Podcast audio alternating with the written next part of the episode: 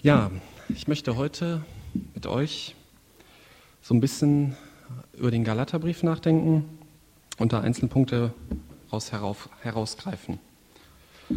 Ich fange mal an mit Galater 1 von Vers 6 bis 10. Ich wundere mich, dass ihr euch so schnell von dem, der euch durch die Gnade Christi berufen hat, abwendet zu einem anderen Evangelium, wo es doch kein anderes gibt. Einige verwirren euch nur und wollen das Evangelium des Christus umkehren. Wenn aber auch wir oder ein Engel aus dem Himmel euch etwas als Evangelium entgegen dem verkündigen, was wir euch als Evangelium verkündigt haben, er sei verflucht. Wie wir früher gesagt haben, so sage ich auch jetzt wieder. Wenn jemand euch etwas als Evangelium verkündigt, entgegen dem, was ihr empfangen habt, er sei, er sei verflucht.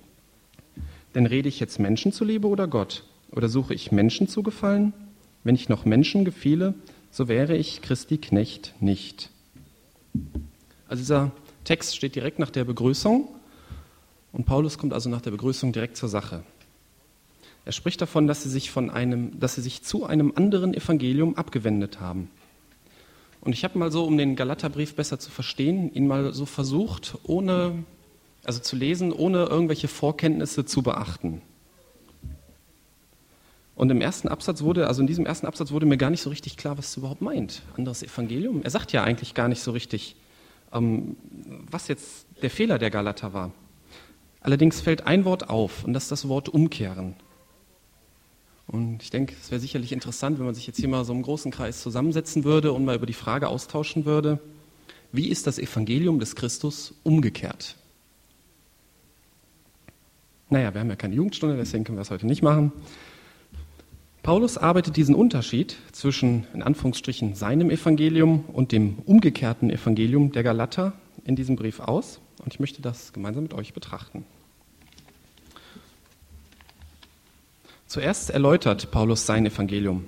Es ist laut Kapitel 1, Vers 11 nicht von menschlicher Art und er hat es auch nicht von den Menschen empfangen, sondern durch Offenbarung Jesu Christi.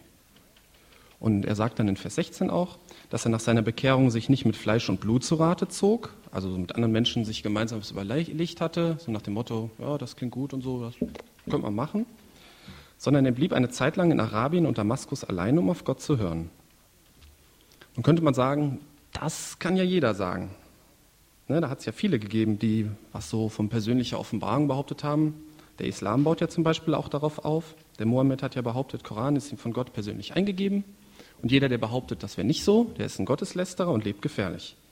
Und es gab auch viele andere, die irgendwelche Offenbarungen aufgeschrieben haben und die Menschheit damit beglückt haben. Aber bei Paulus war es anders. Er legt, das wird in Kapitel 2 beschrieben, sein Evangelium der Gemeinde in Jerusalem vor. Besonders den Angesehenen, welche wohl die Apostel und Ältesten der Gemeinde sind. Und das sind Leute, die wurden von dem hier auf Erden lebenden Jesus noch persönlich eingesetzt, äh, um für die Gemeinde verantwortlich zu sein. Und die erkennen es als richtig an und damit ist es eigentlich nicht Paulus Evangelium, sondern Christus Evangelium. Ich möchte hier auch in dieser Beschreibung, da taucht auch direkt ein Begriff auf, der wichtig ist. Er redet hier auch von Freiheit. Ich lese den Vers mal vor. Heimlich eingedrungene falsche Brüder, die sich eingeschlichen haben, um unsere Freiheit, die wir in Christus Jesus haben, zu belauern, damit sie uns in Knechtschaft brächten. Diesen Begriff der Freiheit, den möchte ich hier einfach schon mal erwähnen, den möchte ich nachher nochmal aufgreifen. So, und in Kapitel 3, da erklärt er dann, was eigentlich das Problem der Galater ist. Und zwar Vers 3. Nachdem ihr im Geist angefangen habt, wollt ihr jetzt im Fleisch vollenden. Die Galater haben mit Jesus angefangen und haben dann angefangen, Gesetzeswerke als ihren Glauben zu leben. Also die haben zum Beispiel, einige haben sich beschneiden lassen, andere haben so die alttestamentlichen Feiertage oder die Reinigungsbräuche gehalten und haben das als unbedingt notwendig angesehen. Wenn man das nicht machte, dann kann man ja eigentlich kein Christ sein. Vielleicht haben sogar welche angefangen, Tiere nach alttestamentlicher Vorschrift zu opfern. Würde also zu dem passen, was er hier beschreibt. Und das alles haben sie getan, um Gott zu gefallen. Und jetzt könnte man natürlich fragen, hey, was hat das mit uns zu tun? Hier bei uns in Leichlingen käme ja wohl keiner auf die Idee, irgendwelche altjüdischen Bräuche oder so zu halten, ne, um Gott zu gefallen. Aber das Motiv, das hinter dem Handeln der Galater steht, davor sind wir sicher nicht gefeit. Und ich glaube, dass es bei uns heute weit verbreitet ist und auch in der Gemeinde Jesu immer wieder auftaucht. Und ich möchte das mal formulieren. Ich tue nach meiner eigenen Entscheidung, was in meiner Kraft steht für Gott. Hört sich auch gut an und so. Aber das Problem ist, dass man als Christ lernen muss, Gottes Entscheidungen zu hören und zu übernehmen und damit seine eigene Entscheidungsunabhängigkeit an Gott abzugeben. Wohlgemerkt an Gott und nicht an andere Menschen, das ist klar. Und dieses Leben nach eigenen Entscheidungen zieht das Leben aus eigener Kraft nach sich. Und diese Lebensart ist, in, ist halt umgekehrt zum Evangelium, genauso wie das Leben der Galater war. Ähm, ich halte mich jetzt so an die Gesetzeswerke, um vor Gott gut dazustehen. Das ist auch umgekehrt zum Evangelium. Und da möchte ich später noch darauf eingehen. Also dieser Ausdruck, im Fleisch vollenden, nachdem ihr im Geist angefangen habt, wollt ihr jetzt im Fleisch vollenden. Damit ist also nicht niedere Fleischeslust gemeint, sondern einfach das Handeln nach eigener Entscheidung aus eigener Kraft. Und die Galater, die waren in ihrem Weg konsequent. Einige haben sich sogar beschneiden lassen und wir wissen aus dem Alten Testament, dass das für Männer äußerst schmerzhaft ist. Was haben die gemacht, um Gott zu gefallen, um es richtig zu machen? Sie haben Einsatz und Konsequenz gezeigt. Trotzdem war es falsch. Und ich denke, es gibt auch heute vieles in der Gemeinde Jesu, was mit viel Einsatz, aber halt nach eigener Entscheidung und mit eigener Kraft getan wird. Und deswegen ist es vergeblich. Ich habe zu Hause überlegt, Beispiele, aber das ist sehr schwierig. Zum Beispiel, wenn man diese Beschneidung nimmt, der Galater, die Beschneidung an sich war nicht grundsätzlich falsch. In Apostelgeschichte 16, Vers 3 beschneidet Paulus den Timotheus um der Juden willen, wie er sagt. Aber die Galater, die taten es halt, um vor Gott gut dazustehen, als etwas Notwendiges. Und es zählt das Motiv hinter einer Handlung, weniger die Handlung selber. Deswegen kann man auch so allgemein nicht sagen, ähm, wenn du das tust, dann hast du das immer aus eigener Kraft getan und wenn du das tust, dann war das immer geistlich. Zum Beispiel, wenn eine Gemeinde sich überlegt, naja, drei Jahre sind um, wird mal wieder Zeit für eine Evangelisation. So, jetzt strengen wir uns mal richtig an, organisieren das, suchen einen super Evangelisten, bilden auch Gebetsteams und dann geht's los. Und die gemeinsame Arbeit scheint der Gemeinde gut zu tun. Aber versteht mich nicht falsch. Ich halte Evangelisation nicht prinzipiell für falsch, aber ich denke, man kommt ganz leicht auf die Schiene, dass man nach eigenen Entscheidungen Gott in eigener Kraft dient. Vielleicht auch einfach deswegen, weil man Sachen tut, die man schon immer so gemacht hat. Ne? Man hält es für richtig, es kann ja nicht falsch sein. Evangelisation ist doch gut, also machen wir es halt. Und ich möchte bei diesem Gedanken des Tuns aus eigener Kraft noch so ein bisschen bleiben. Wenn man mal so über Leute nachdenkt, die mit Jesus nichts am Hut haben, für solche Leute ist es selbstverständlich, ein Leben nach eigenen Entscheidungen und aus eigener Kraft zu führen. Weil aber jeder Mensch im Herzen, laut Prediger 3, Vers 11, ein Empfinden für die Ewigkeit hat, gibt es Punkte in eines jeden Leben, wo er sich Gedanken über Gott macht. Unsere Religionsgemeinschaften, wo man sich selber voll einbringen kann, wo man sein Heil erarbeiten darf, die haben immer guten Zulauf. Zum Beispiel für mich immer ein Phänomen, dass die Zeugen Jehovas weltweit wachsen. Aber es ist ganz einfach, da darf man sich sein Heil erarbeiten. Da darf man richtig sich anstrengen, seine Stunden im Felddienst und Straßendienst abreißen. Und wenn man gut genug ist, oh, kann man vielleicht einen guten Platz hier, so ein Paradies auf Erden. Aber auch so bei nicht organisierten Religionen, ne? wenn man mal so mit Deutschen, typischen Deutschen spricht, der typische Deutsche glaubt ja an Gott, gibt ja in Deutschland kaum Atheisten, und mal so fragt, so, ähm, wie sieht das denn so nach deinem Tod aus? Ja, Gott wird mich schon annehmen und so unausgesprochen dahinter kommt dann, also das wird dann nicht gesagt, ja, so schlecht bin ich ja gar nicht. Selbst ist der Mann, also ist man auch so einigermaßen gut genug für Gott. Ich lebe, ich tue und so, das wird schon reichen. Aber auch bei Leuten, die zu Jesus gehören, ist die Gefahr dieses Denkens groß. Der Paulus fragt in Kapitel 3, Vers 1, wer hat euch bezaubert? Und anscheinend scheint dieses Leben nach eigenen Entscheidungen so eine bezaubernde Wirkung zu haben. Ich habe alles im Griff, ich bin so erfahren im Glauben, ich weiß, wie es geht. Kein Problem, das kriegen wir schon hin. Und ganz am Anfang habe ich ja vorgelesen, dass die Galater sich schnell abgewendet haben. Ne? In Kapitel 1, Vers 6. Ich wundere mich, dass ihr euch so schnell von dem abwendet. Man kann also ruckzuck auf diese falsche Schiene kommen. Leben aus eigener Kraft, nach eigenen Entscheidungen. Was hat denn das so für Folgen? In Kapitel 3, Vers 10 steht, Verflucht ist jeder, der nicht bleibt in allem, was im Buch des Gesetzes geschrieben ist, um es zu tun. Und das ist das Problem. Die Galater wollten einen Teil ihres Glaubenslebens durch das Tun von Gesetzeswerken beschreiten. So ein Teil. Und das geht nicht. Entweder ganz Glaube oder ganz Gesetz. Und dies gilt genauso für das Leben nach eigenen Entscheidungen aus eigener Kraft. Gott wird seine Ehre mit niemandem teilen. Wenn, er wird nicht sagen, leb dein Leben, wie du es für richtig hältst. Und wenn was nicht klappt, kommst du zu mir, helfe ich dir. Wenn du Teile deines Lebens in eigener Regie führen willst, dann bist du dazu verflucht, alles in eigener Regie zu machen. Und ich glaube, das ist der Hauptgrund, warum so viele Christen Schiffbruch erleiden. Sie wollen Teile ihres Lebens von Gott verwalten lassen und den Rest selbst übernehmen. Und das geht nicht. Gott will entweder alles verwalten oder gar nichts.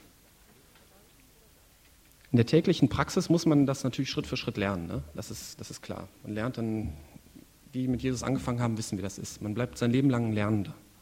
Das ist ganz klar. Aber wenn man grundsätzlich nicht dazu bereit ist, Gott alles zu übergeben, dann klappt es nicht. Und ich möchte in diesem Zusammenhang hier den Begriff der Freiheit und der Sklaverei wieder aufgreifen. Oberflächlich könnte man ja annehmen, dass man unfrei wird, wenn man sich Jesus unterwirft. Also habe ich schon oft gehört. Wir haben letzte Woche auch eine Diskussion mit verschiedenen Leuten gehabt, die so den Hinduismus eigentlich gut finden. Die meinen, hey, du bist unfrei, Jesus übernimmt deine Entscheidung.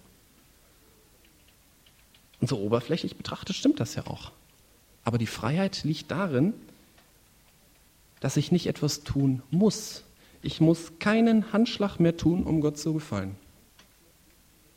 Wenn mein Leben Jesus gehört, kann ich mich in den Sessel setzen, ich muss nichts mehr tun, weil Gott sieht mich durch Jesus so an, als wäre ich perfekt. Und das ist total irre. Und das war nämlich auch das Problem bei dieser Hinduistin und das ist das Problem bei fast allen Religionen. Die müssen was tun, um Gott zu gefallen. Und die können eigentlich nie die Sicherheit haben, ist denn jetzt wirklich alles klar? Und wenn es nicht geklappt hat, bei den Hinduisten, naja, die dürfen dann nochmal, vielleicht dann als Schmetterling oder als Ratte oder als Kuh. Das ist, muss man halt sehen, ne? Und diese Freiheit, die Freiheit eines Christens, die liegt einfach daran, ich muss mit meinem Heil nicht arbeiten. Ich bin frei. Das gehört schon mir. Und diese Freiheit ist vielen unheimlich. Ich habe anfangs erwähnt, dass Paulus von bestimmten Leuten wegen dieser Freiheit belauert wurde. Und die wollten ihm die Freiheit ausreden. Das ist schon abstrus, ne? Gibt es ja gar nicht. Und ich habe mal so ein bisschen geguckt. Manche kennen, ich habe da so ein, so Teil im Regal, nenne ich den Giftbereich. Da sind so Sachen über alles Mögliche. Und da habe ich zum Beispiel gefunden, dass die katholische Kirche, die hat man auf einem Konzil festgelegt, wer behauptet, dass der Mensch allein durch die Zurechnung der Gerechtigkeit Christi gerechtfertigt werde, der sei verflucht. Oder es gilt auch der als verflucht, wer sich seiner Errettung sicher ist und wer glaubt, dass Jesus nicht nur die Sünde, sondern auch die Strafe getragen hat. Also ein Katholik, der sich an die offizielle Lehre hält, der darf niemals sicher sein, dass er in den Himmel kommt. Das ist ihm verboten. Das ist, man sich das mal überlegt, was das für eine, für eine Unfreiheit ist. Das gilt ja aber auch für, für viele andere Religionen. Das gilt ja zum Beispiel auch für den Islam. Für, einen, für einen Moslem ist das Gotteslästerung, wenn er, wenn er glaubt, dass er sicher ist, dass er äh, ins Paradies kommt. Und für viele andere gilt das auch. Das ist Leben in Angst, in Unfreiheit. Und diese Freiheit gibt es nur, wenn man sein ganzes Leben lang, sein ganzes Leben komplett Jesus gibt. Wenn man die Leitung von Teilen des Lebens selbst übernehmen will, dann verliert man diese Freiheit, dann verliert man diese Sicherheit. Weil Gott teilt seine Ehre mit niemandem.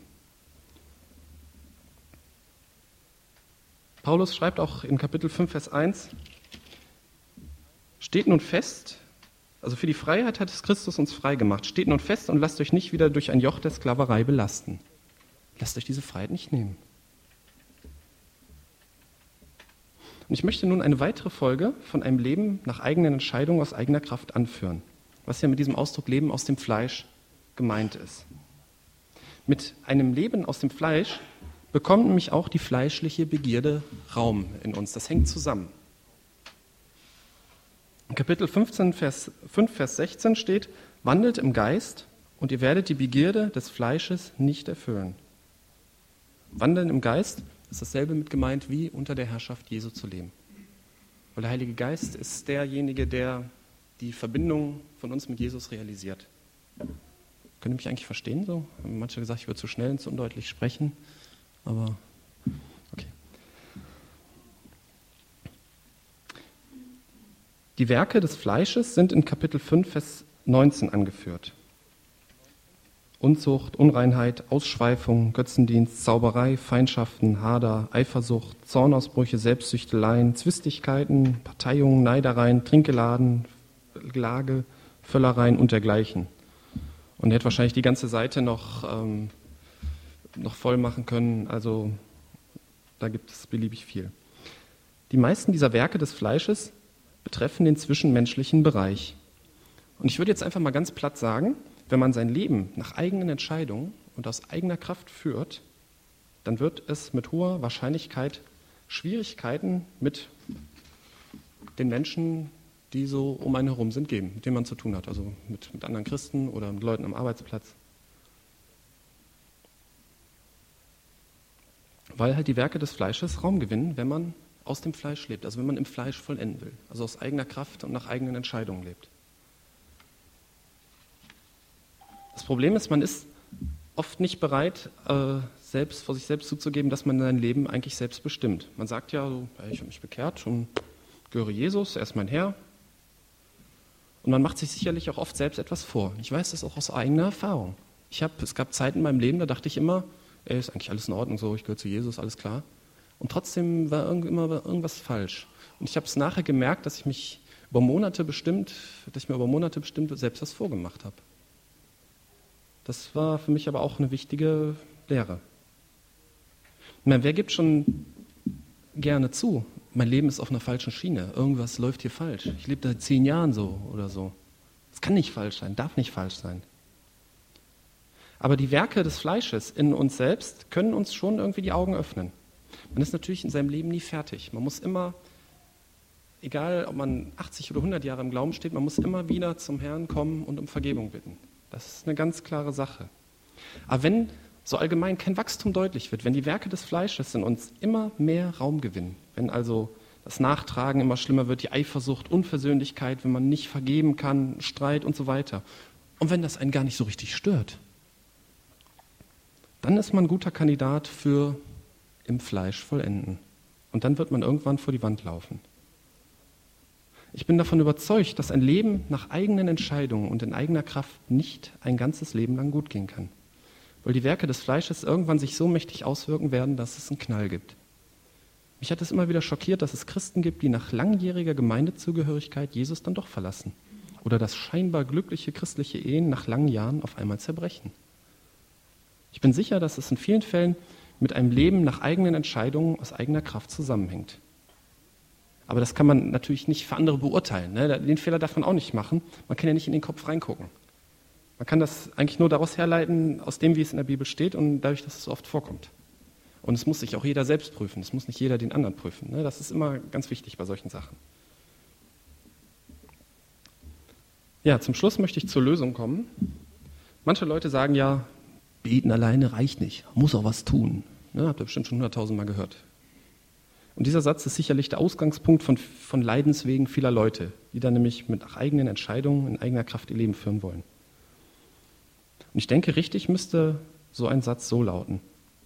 Beten alleine genügt nicht, man muss auch, na, das kommt jetzt, hören. Die Fähigkeit zum Hören bekommt man nur, wenn man sein ganzes Leben lang Jesus, sein ganzes Leben Jesus gibt.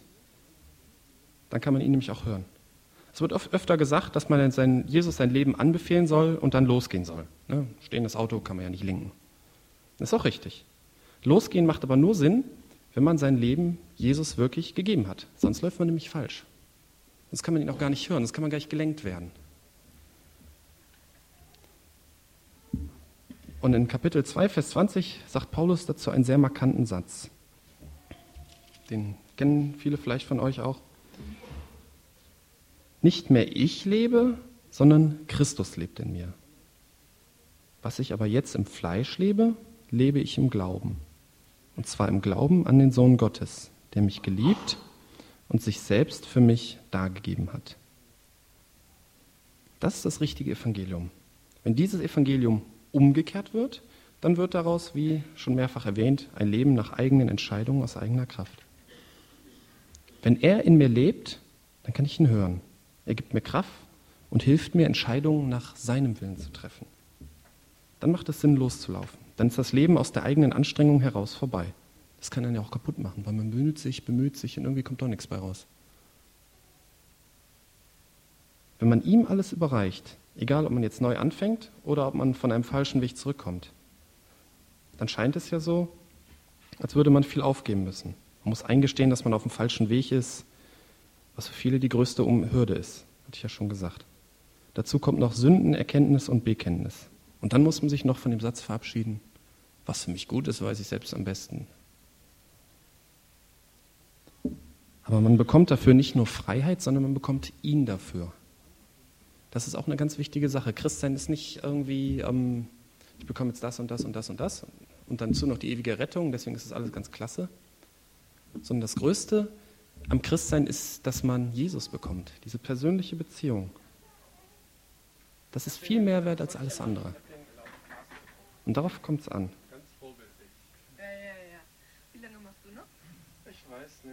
Und das ist das größte Geschenk. Amen.